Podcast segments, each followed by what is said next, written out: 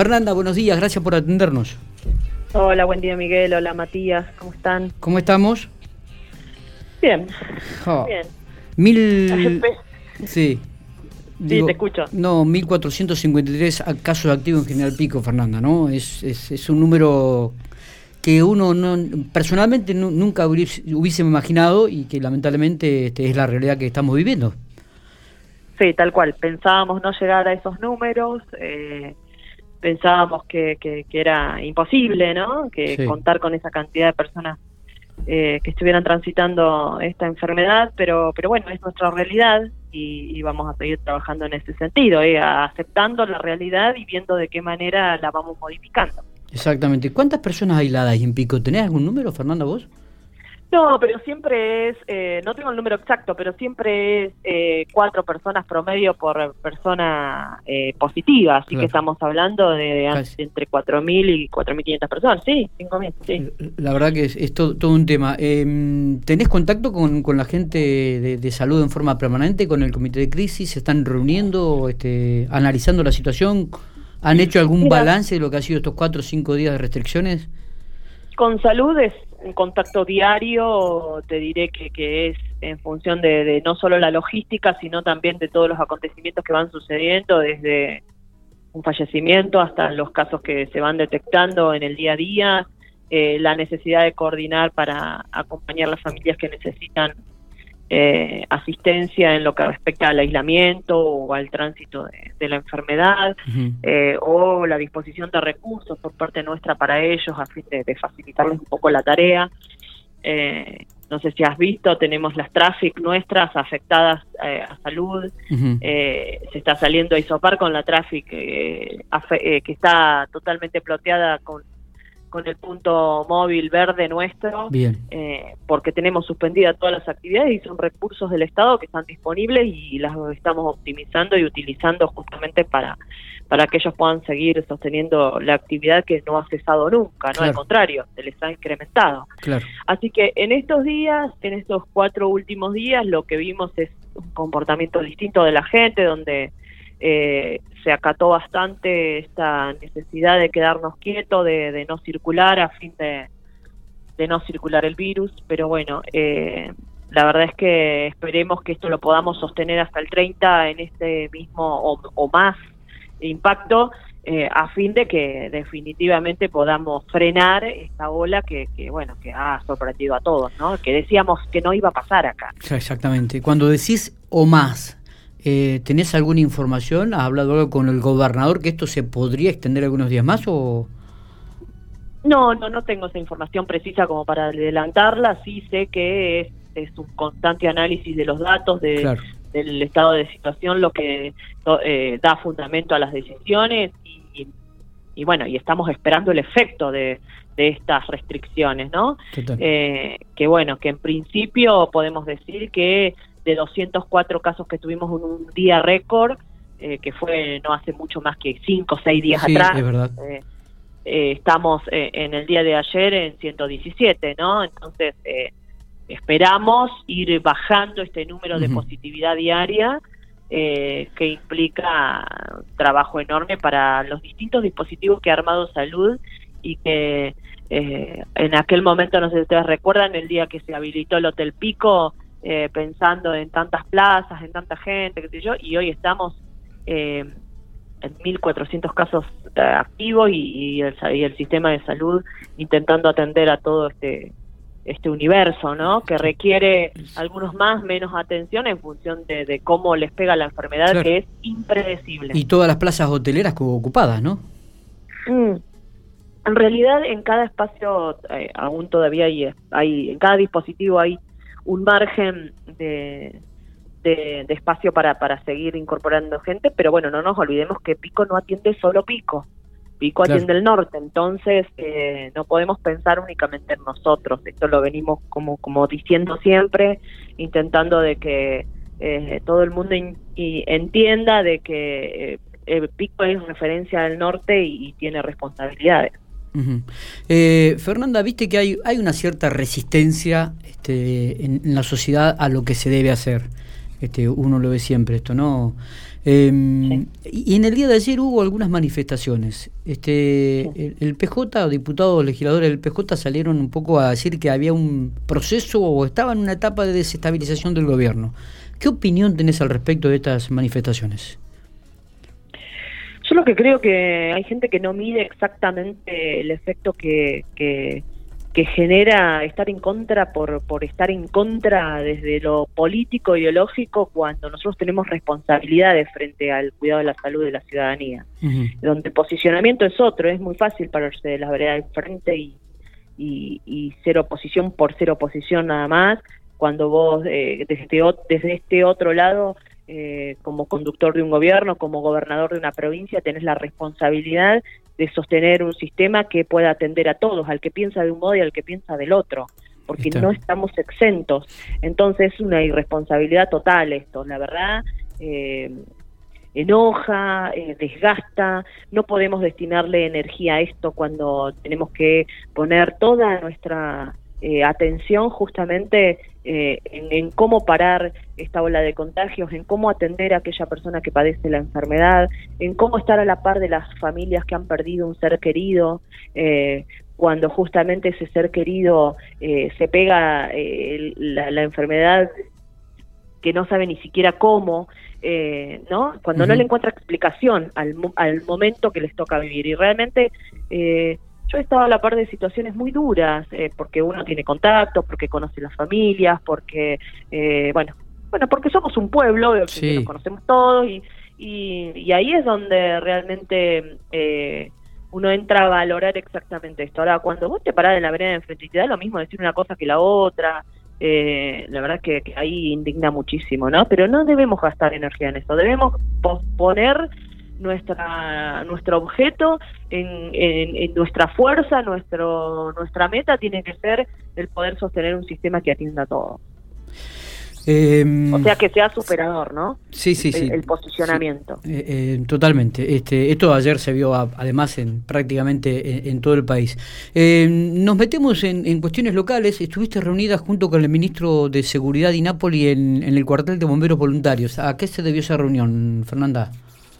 Mira, el ministro definió venir a General Pico por varias cuestiones. Habíamos estado hablando y, coordinando algunas acciones el domingo, eh, porque Pico recibió eh, distintos eh, apoyos de refuerzo, que son aspirantes, estudiantes de, aspirantes de cadetes de policía. Están viniendo 16 personas por día a General Pico a acompañarnos, a hacer prevención. Estuvieron trabajando todo este fin de semana largo en la calle, no sé si, alguno de ustedes los pudo cruzar, pero la verdad que hubo presencia intentando, eh, bueno, de que se respete esto de no usar los espacios públicos, de que solamente se circule eh, en proximidad al domicilio, bueno, lo que está vigente.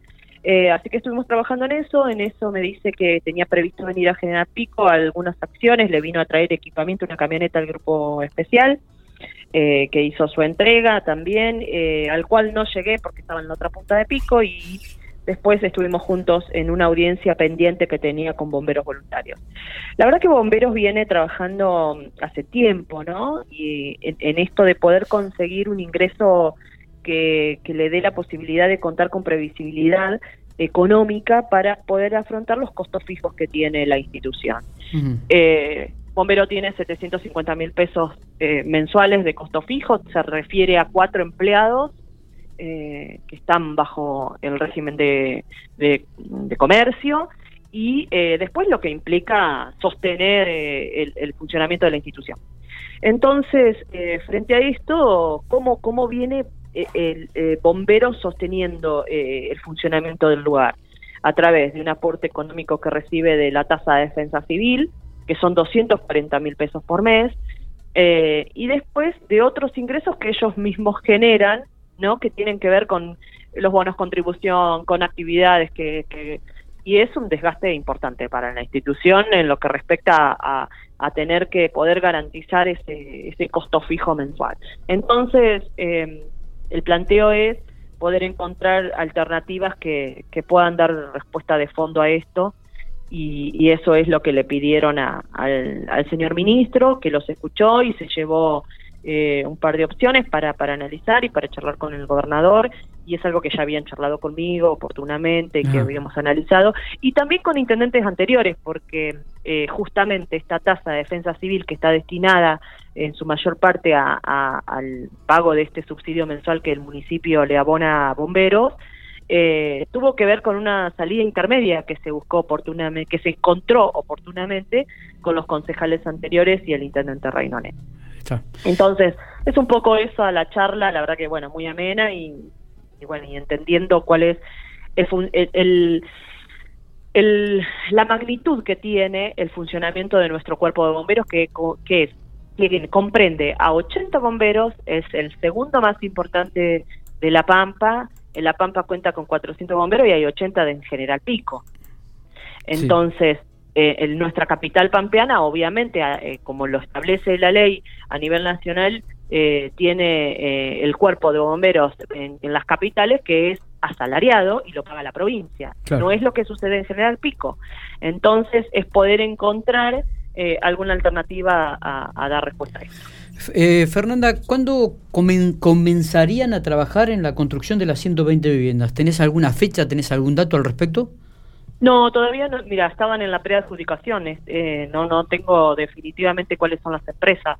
Eh, así que estamos ahí a nada de, que eso, eso comience, ¿viste? Eh, porque estamos hablando de que el 29 de, mm, abril fue la licitación eh, y tienen hasta ahora, hasta el 29 de mayo, para, para definir.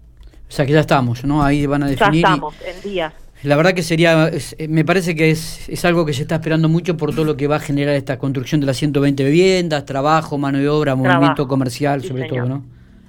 Sí, señor. Sí, sí. Y aparte, bueno, teniendo en cuenta de que la obra pública también fue incluida como una de las actividades que puede seguir trabajando, así que bueno, en ese sentido estaríamos como dispuestos y, bueno y expectantes de que esto suceda lo antes que se pueda. ¿Cómo está el municipio actualmente, Fernanda? ¿Cuál, este, económicamente, cómo está financieramente, cómo cómo cómo está trabajando? Mira, el municipio lo pudimos ordenar. Eh, en lo que vale de la gestión, en lo que respecta a, con los ingresos poder eh, sostener el funcionamiento de la institución y poder eh, prever algunas acciones concretas que estamos llevando a cabo. Eh, la verdad que financieramente le, ha costado muchísimo al municipio en función de un impacto enorme que implica la masa salarial, ¿no? Cuando yo asumí pagábamos 50 millones de pesos de sueldo y hoy estamos en 70. Esto tiene que ver exclusivamente con eh, el, avance de los sueldos a la par de la inflación, ¿no? Que, que tiene que tiene la provincia de La Pampa, lo veo, eh, lo digo desde el orgullo, ¿no? De, poder sostener esto en el tiempo que, que no, no todas las provincias lo, lo pueden eh, lograr y mantener. Lo cierto es que eso también financieramente nos impactó, pero a su vez también pudimos sostener nuestro nivel de recaudación hemos podido, hemos, ha mejorado nuestra coparticipación a nivel nacional, eso es algo que, que es una realidad y que impacta en nuestras cajas de manera mensual. Eh, así que bueno, estamos eh, al día, pudiendo pagar, pudiendo cumplir. Y viene un mes con, eh, con aguinaldos.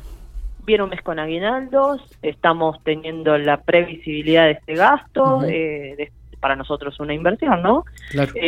pero bueno, tenemos un semestre por delante que, es incierto, porque todo va a depender de cómo va a ser el comportamiento de, las actividades económicas y eso en nosotros impacta directamente como municipio. Así que yo te diré que eh, estamos eh, atentos a cómo vamos a desarrollarnos en el próximo semestre. Hemos hecho una proyección ideal eh, y una proyección eh, con otro escenario, con varios escenarios, ¿no? Sí. Y, esa proyección la estamos estudiando y bueno, eh, mi, mi intención es sentarme con el gobernador como para eh, tener cierta orientación y, y, bueno, y si necesitamos algún acompañamiento, solicitarlo con tiempo. Totalmente. Eh, ¿Siguen llegando fondos de Nación para las obras que se estaban realizando por lo tecnológico y todo lo que es otras obras, este como por ejemplo la que se iba a realizar en el Barrio Sur? Eh, allí para los residuos? Sí, la verdad que, mira, eh, Nación había tomado todo un ritmo hasta, hasta hace días, ¿no? Que un ritmo de gestión que estábamos esperando eh, y que, que tenía efecto directo en, nuestro funcionamiento local y eso ahora está eh, teniendo un impas, ¿no? Que es con lo que está sufriendo Ciudad Autónoma eh, en lo que respecta al, trabajo, eso impacta directamente en el funcionamiento de todos estos programas. Por suerte alcanzamos a recibir eh, el primer desembolso, eh, eso es otro de los temas que, necesito eh, tener claro, ¿no? De poder decir, bueno, nosotros recibimos el 30% de la obra, pero yo no puedo licitar el 30%, licito el total. Claro. porque es algo que, no existe en, la forma de licitar por parte, ¿no? Entonces necesito tener garantizado después eh, los tiempos eh, para poder transferirle en función del avance de obra a las empresas que, son las que están trabajando. De hecho, hoy está trabajando en el Palacio Municipal la, la adecuación de, y la incorporación del, ascensor. Están trabajando eh, en, el, en Médano y en el Viejo Galpón la adecuación de los dos edificios y se está trabajando en eh, el armado de la nueva del nuevo centro de transferencia allá en el barrio sur. Eh, eso está eh, funcionando porque hemos recibido el 30% de, de los aportes, excepto lo de acá del, del Palacio que es netamente con fondos nuestros. pero digo, en ese sentido venimos avanzando y, esperemos que esto no se corte, ¿no? Que el impacto de, de, de, las decisiones y restricciones que hubo a nivel nacional no nos afecte a nosotros. Eh, Fernanda, nos llegaron varios mensajes mientras vas eh, hablando y demás. Uno, por ejemplo, dice preguntar al intendente cuándo se van a vacunar a los bomberos. Eh, un reclamo que también viene haciendo a nivel nacional. ¿Tenés alguna respuesta respecto a esto? Esto también lo hablamos con el ministro, justamente el día, ya me perdí, lunes, que vino el ministro. Sí. y lo que se llevó él, no, miento, eh, en ese había un listado total de todos los bomberos actuales, quienes estaban vacunados y quienes no. La verdad es que la edad promedio de los bomberos es, de gente joven, por suerte, y gente sin comorbilidades. Entonces lo que le pidió el ministro es que le especifiquen eh, de esa gente quién tenía eh, alguna enfermedad preexistente a fin de ser considerado como población de riesgo y poder incorporarlos, eh, por lo menos hacer la gestión con salud, ¿no? Pero la verdad es que no están incorporados los policías tampoco eh, como, como población para, para ser vacunada, porque no nos olvidemos que los policías eh, son también una población joven que que bueno que tienen menos de 45 años y lo que decía el ministro justamente que es una población sana y entonces en ese sentido no han sido tomados como grupos prioritarios para incorporar en la vacunación. Eh, así que bueno, estamos todos expectantes del, con lo mismo, ¿no? Todos queremos llegar a lo mismo, a poder tener, eh, aunque seas la primera dosis, y, poder avanzar. Eh, en ese sentido de que nos dé cierta seguridad que no quita que nos tengamos que seguir cuidando. cuando estaban hablando del el tema de la obra pública, no llegaron menos de 20, 30 mensajes referente a las obras privadas, el, trabajador eh, personal, digamos, el, que hace el albanil, el común. Y mm, bueno, yo a algunos les contesté que no se podía, pero me, preguntaba yo mismo si se ha aumentado la demanda de asistencia social para estos, para estos trabajadores.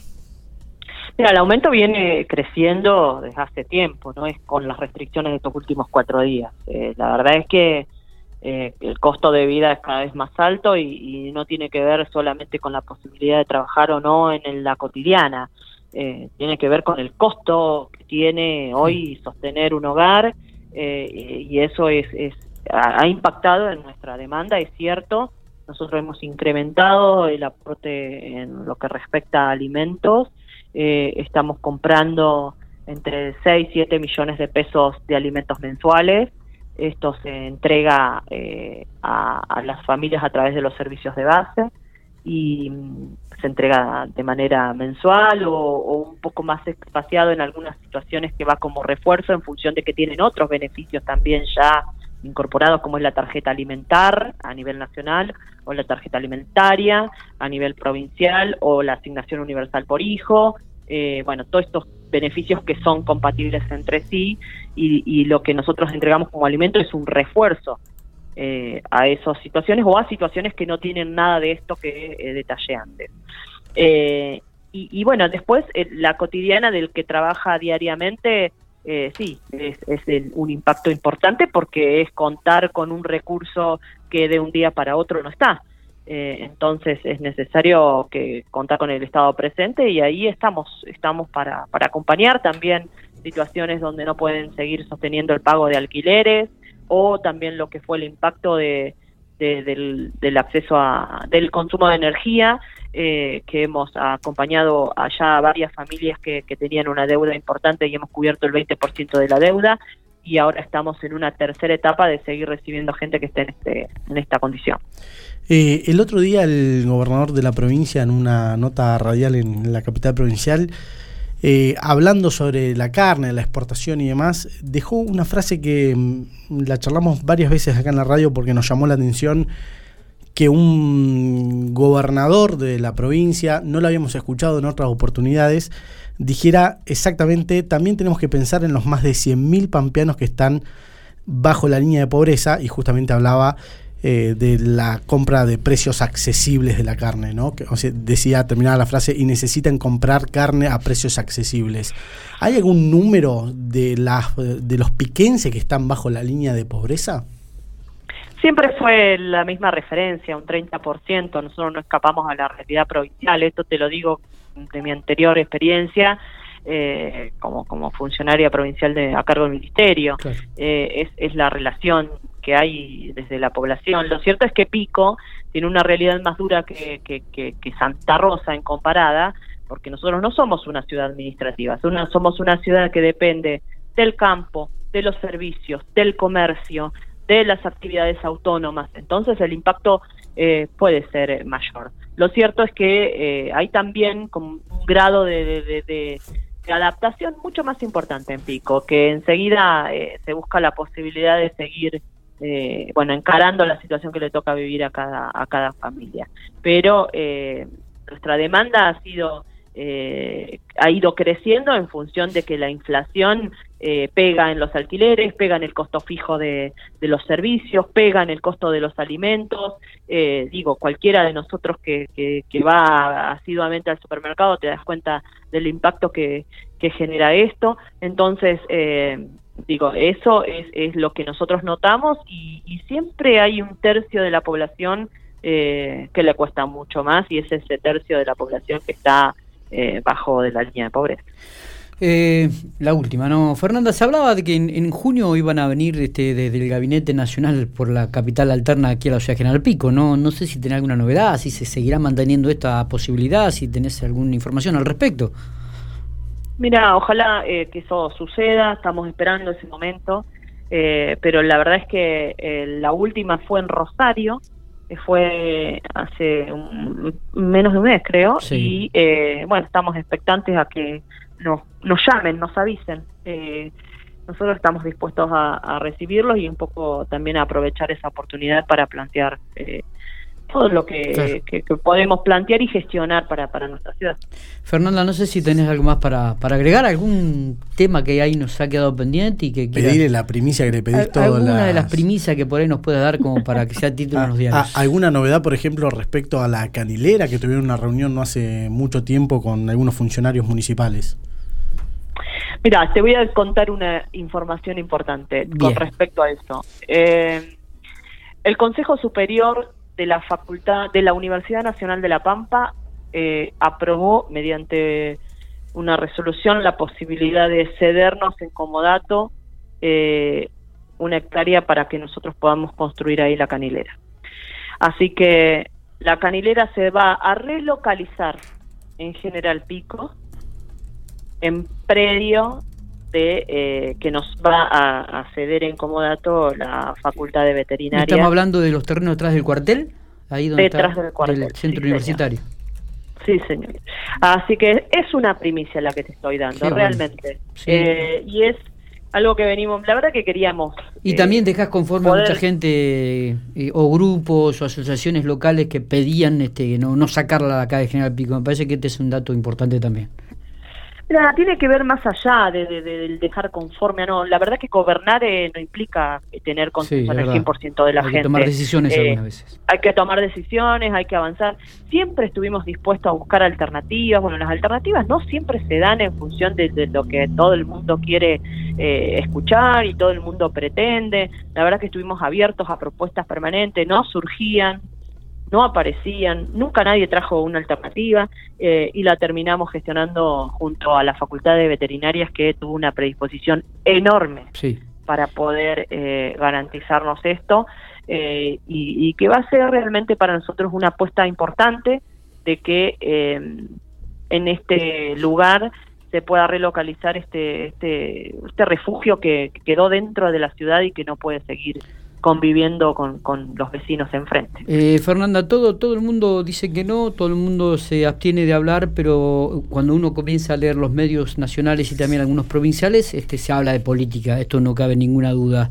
Eh, dentro del PJ, eh, más allá de que se niega, dice no, no es el momento para hablar, hay reuniones sobre el tema del político, hay reuniones que se hablan sobre el tema de elecciones, ¿has sido partícipe de alguna? ¿Te han consultado? No, no, en absoluto. Lo que sí hemos avanzado, bueno, en la elección de nuestras autoridades partidarias, que eso eh, ustedes ya lo, lo, lo, han eh, comunicado, eh, que bueno, que ahora se prorrogaron en aquellos lugares donde hubo más de una lista, pero la verdad es que es tan inoportuno, realmente es inoportuno. sí, parecería que hay una hay una porción de la política argentina que cree que es el momento oportuno porque está haciendo política también con este momento, ¿no? Bueno, allá ellos, la verdad que la responsabilidad que tenemos nosotros de gobernar y, definir eh, la, cotidianeidad del funcionamiento de una ciudad, de una provincia, como en el caso de nuestro gobernador, eh, que le ha tocado un momento que nos ha tocado. Les ha tocado a todos, ¿eh? Era impensado este momento, después de hace dos años atrás, un 10, 11 de diciembre, cuando asumiste, era impensado este momento.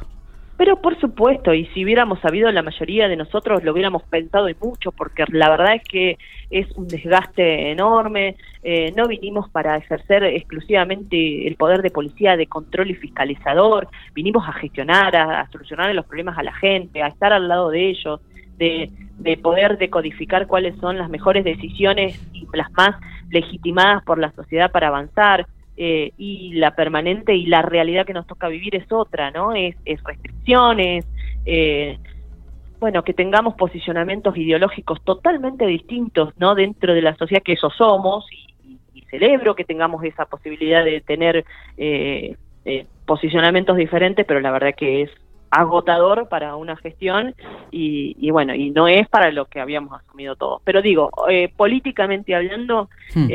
obviamente eh, en algún momento va a tener que suceder porque nuestro sistema democrático así lo prevé, de que se elijan eh, cada X tiempo eh, nuestros representantes a nivel legislativo, a, las, a los cuales se les vence su mandato, pero bueno, ¿es inoportuno? Sí es inoportuno, porque tenemos una realidad que nos está eh, diciendo otra cosa o que nos está marcando otro rumbo eh, y otro, otras decisiones que tomar. Eh, te, tendría que hacer otra, algunas otras preguntas más, me queda pendiente algunas, pero la vamos a dejar para la próxima entrevista. ¿Te parece, Fernanda? Dale. a disposición. Gracias por estos minutos, como siempre, amable. A ustedes.